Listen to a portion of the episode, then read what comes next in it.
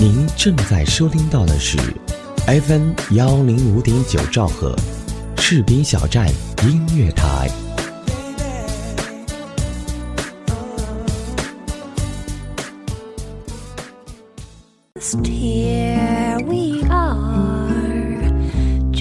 或者香醇的热拿铁，慵懒的窝在沙发里，让自己。肆意的放空，尽情徜徉在音乐的世界里。FM 幺零五点九，轻轻唱，浅浅谈。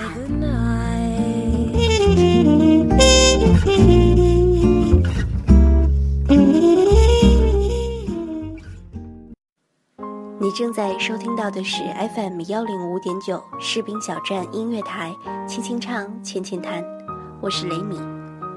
不知道大家的十一长假过得是否愉快呢？那是跟大部分游客一样，在摩肩接踵的旅游景点里度过你的假期呢，还是跟雷米一样，呃，七天都待在家里呢？听声音就知道啊，雷米最近感冒真的非常严重，应该已经持续了快有一个多礼拜了。那起因就是呢，嗯，前段时间我去游泳，其实按讲说，按照现在我们家这边的温度来讲的话，没有到不能游的地步，只是天气稍微有一些凉了，主要是自己身体素质不是特别好吧。然后游完泳当天回家就开始打喷嚏。呃，结果两天过后呢，也没有吃药，也没有干嘛的，就好了。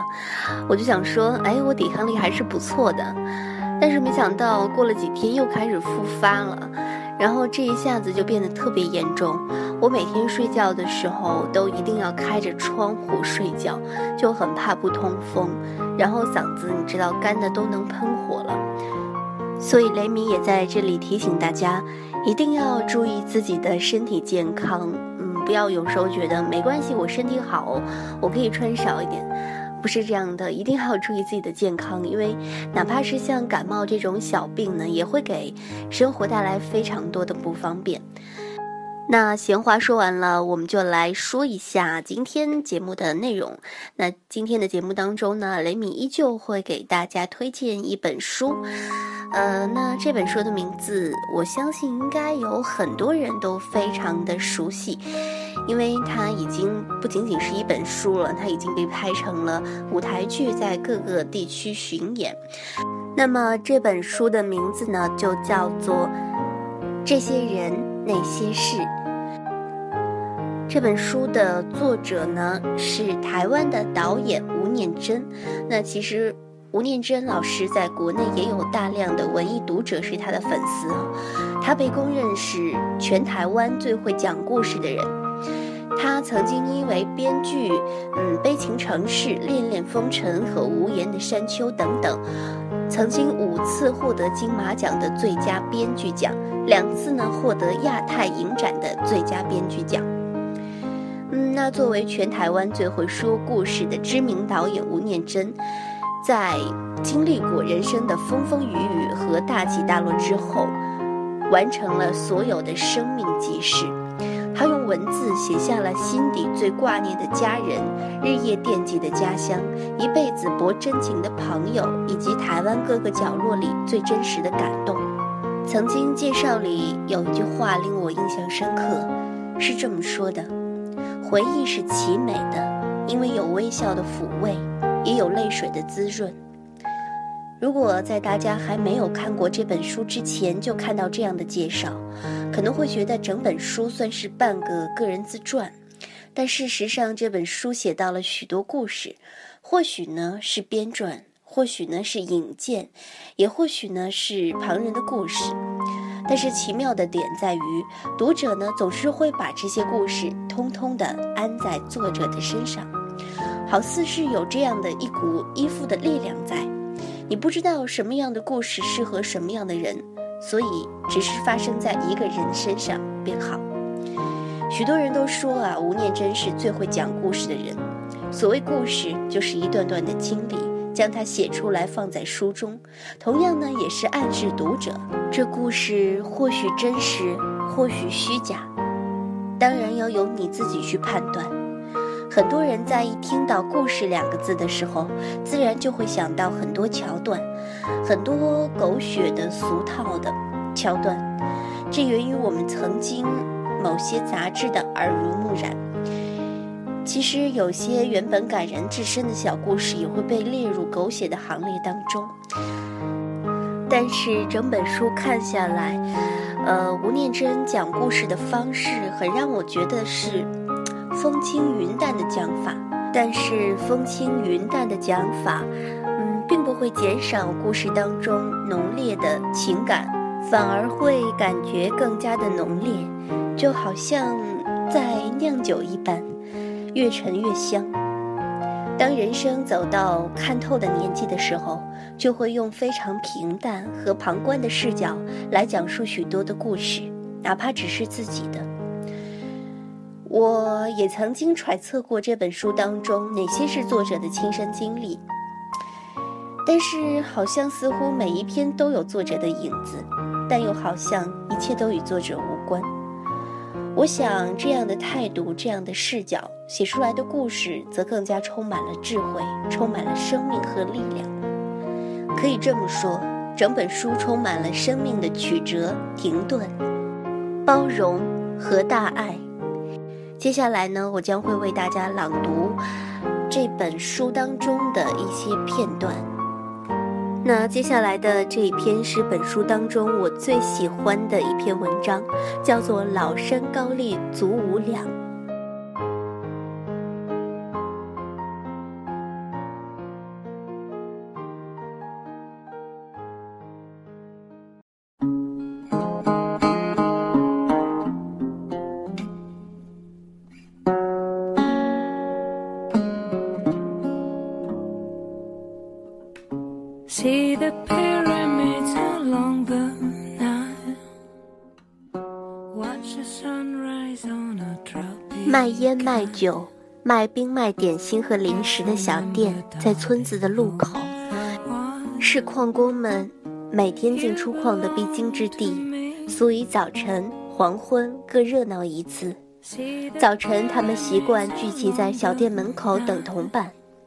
一边听某人转述昨晚 NHK 海外放送的新闻内容，一边清点入坑的工具和炸药。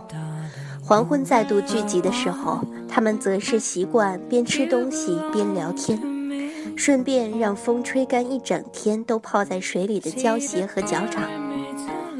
矿工们的脚掌好像都很容易长鸡眼，或者累积厚厚的一层角质，所以。每隔一阵子，总会有人跟小店老板借剃刀，把正好被水泡软了的鸡眼和角质给剃掉。做这种事情似乎容易传染，只要有人开始动刀，之后总是一个接一个的削，削到到处都是厚厚的脚皮才罢休。那天，他们边削边感叹，说村子里恐怕又要少一个人，因为阿西。他已经陷入弥留状态的娘，昨天从医院被抬回来，停在厅边等断气。也许话讲的够久，有人发现地上的脚皮干了，那些已经变成了褐黄色，还略带透明的脚皮，极像了切片的高丽参，连软硬度都像。也不知道谁起哄，有人进去小店里拿来半截装线香的红色包装袋。把那堆脚皮一片片地装进去，然后在上头认真地写了字：“郑老山高丽足无两。”他们说“足”有另一个意思，就是脚。笑声还没停，村子里的放送头急躁地响起来，说某人家的厨房起火了，要大家去救火。矿工听完一哄而散，脚皮没人理。之后也没有人记得这件无聊事。几个月后，某个黄昏的小店前，阿西邀大家过几天一起来喝他娘的寿酒。老人家奇迹似的逃过六十九岁传说中的关卡，反而比以前更加健壮的准备迎接七十大寿。阿西说：“棺材装死不装老，真的有道理。”多少年轻力壮的矿工，可能就在灾变的一瞬间过往，而自己的娘在厅边躺了那么多天，竟然可以起死回生。所以神还是要信的，千万不要铁齿。多年后，好多人都还记得阿西讲这句话时那种神圣不可侵犯的表情。阿西说，他娘从医院抬回来的第二天，他跑了一趟瑞芳的电信局，打电报通知南部的亲戚，要他们有奔丧的心理准备。就在回来的路上，他忽然想到媳妇儿不久就要生产。自己就要当祖父，而阿娘就要当曾祖母。如果他现在走，岂不是憾事一桩？于是他就合掌向天祈求，说愿意让一年的寿命给阿娘，至少他可以看到家里第一个曾孙之后再走。阿西说：“没想到才一进村子，月光下他看到有东西在路边闪闪的泛着红光。”捡起来一看，竟然是一包正装老山高丽参，还足足五两重。他说：“这分明就是神明的恩赐。”结果呢？有人怯怯地问。阿西说：“他一回家，马上抓了一把，慢火炖了一碗，然后自己含着，稍稍用力的一口一口吹进已经无法吞咽的阿娘的嘴里。”第二天，他分两次用同样的方法喂阿娘。阿西说：“没有人会相信，真的没人会相信。”隔天清晨，我们还在睡，阿娘竟然自己走到我们的棉床前，拉着我太太的脚说：“都几点了，怎么还不起来煮稀饭？”所有人看着泪光闪闪的阿西，一片静默。最后，终于有人谦卑地说出声来：“阿西，多准备一桌素菜吧，这一桌就算我们兄弟给你阿娘添寿的。”阿西感动地接受了。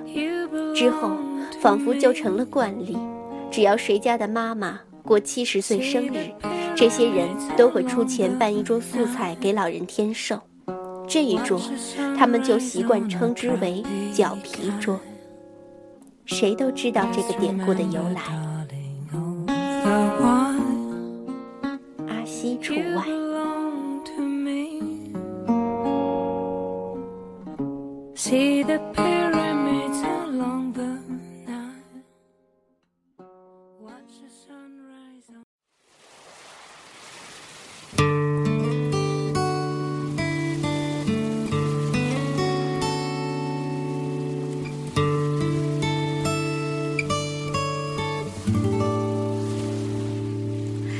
在海滩边前漂流，听你在排队奉献爱心，到天涯海角都有缘分。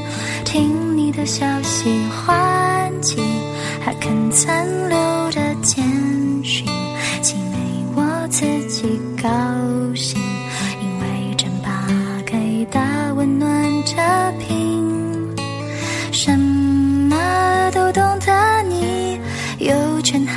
自己收集玩具，一样收集爱过的花瓶。也许一直流浪到老也没关系。漫不经心的你，全世界都爱你。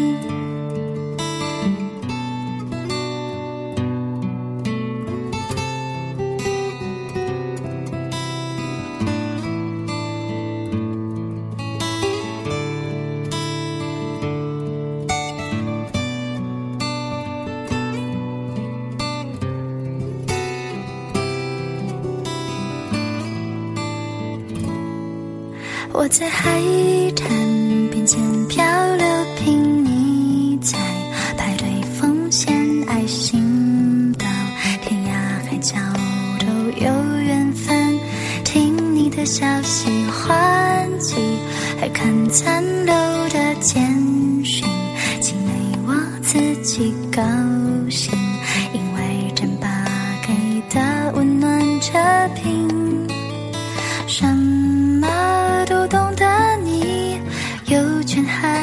起，收集玩具一样收集爱过的花瓶，也是一直流浪到老也没关系。漫不经心的你，全世界都爱你，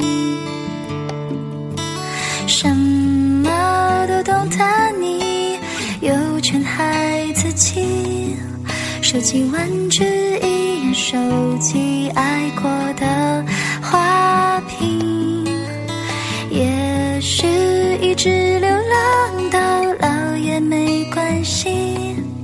漫不经心的你，全世界都爱你。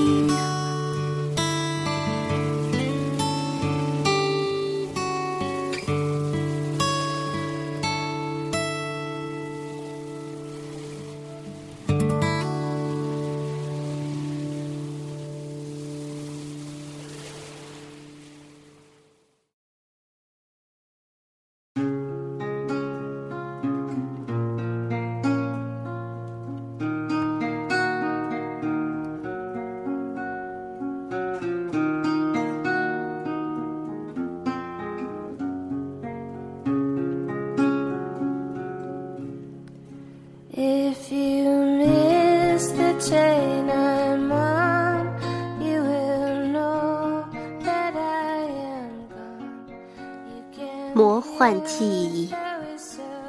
那条山路是村子对外唯一的孔道，一头往九份，一头往猴洞。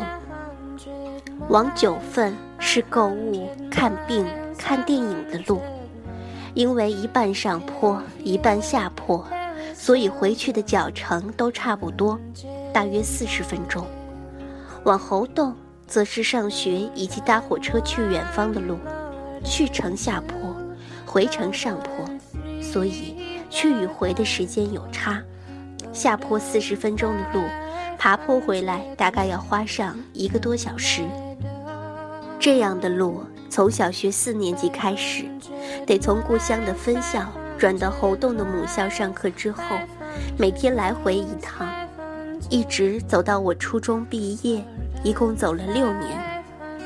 那条路，沿路都没有住家，没有路灯，有两座里头塞满了无主骨灰坛的有印宫，以及几处连白天都显得阴暗，甚至感觉寒气逼人的大湾，所以永远都不缺鬼故事。至于经常出现的生物，也都大得吓人，比如蛇、蟾蜍、白蚁群。我们通常叫它大水蚊，也许是它通常在大雨过后成群出现的缘故吧。蛇的种类和数量都不少，所以我们早就习以为常。一旦看到蛇，没有人会有任何惊吓的反应，通常是继续既有的话题，以便随手捡起一块石头，丢它，要它让路，仅此而已。不过，蛇万一遇到的是阿赖，那就倒大霉了。我始终不懂阿赖对活着的东西为什么永远都充满杀气，仿佛在他的视线里，除了人之外，不容许有任何活物存在一般。所以，遇到蛇必打，即便是已经大半身逃进石洞里的蛇，他也硬是要把它拉出来，直到打死打烂才甘心。其实不只是蛇。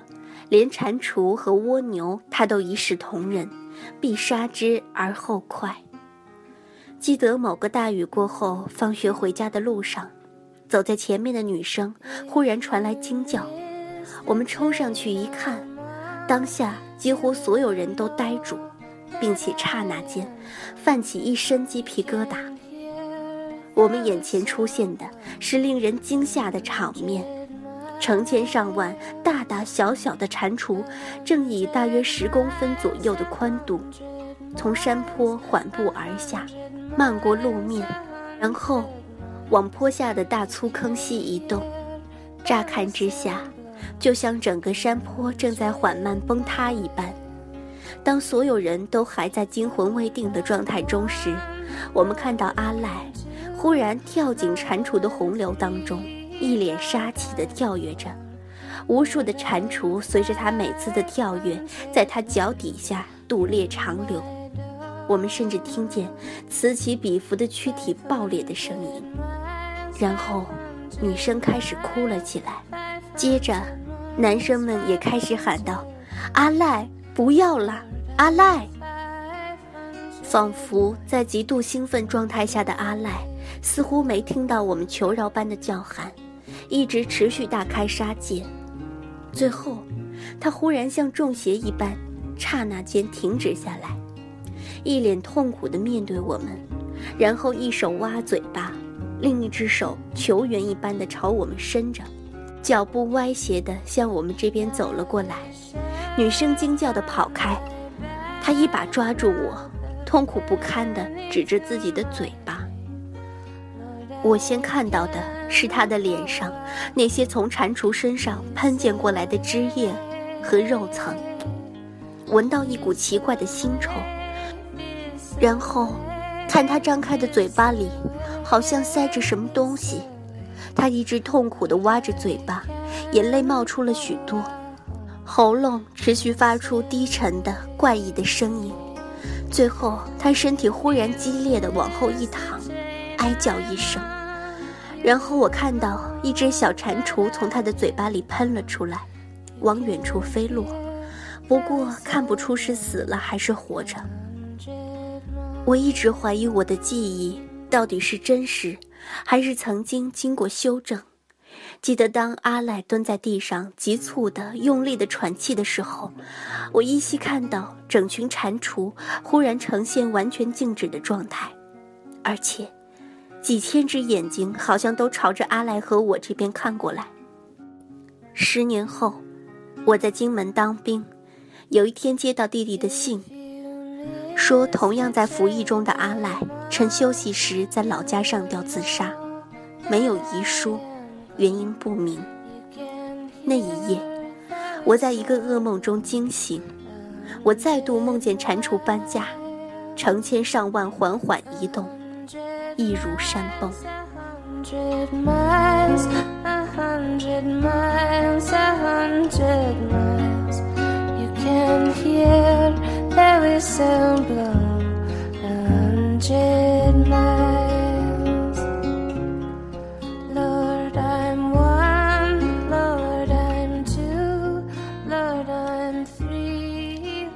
整本书当中，吴念真就是以这样淡淡的口气，讲述着每一个或者真实，或者引荐，或者虚构的故事。他从来不加评判，不会评判故事当中的主人公，只是会通过朴实而真挚的语言，来让读者自己反省，或者自己思考故事当中的事情。而这次节目当中，我选取的两篇文章正是这样的极具代表性的文章。头一个故事里的阿西。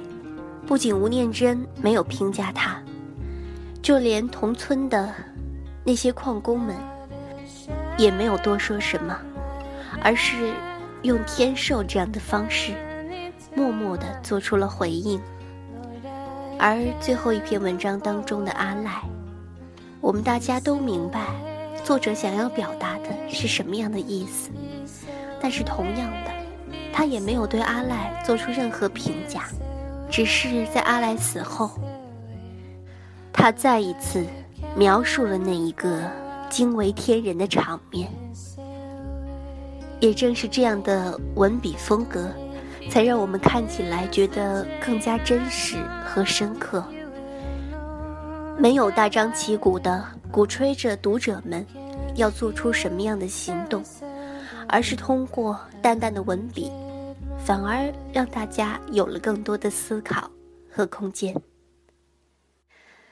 希望大家在有时间的时候能够来认真阅读这本书，来自吴念真的《这些人那些事》。今天的节目就到这里了，感谢我们的责编子恒、监制浩然，我们下期节目再见。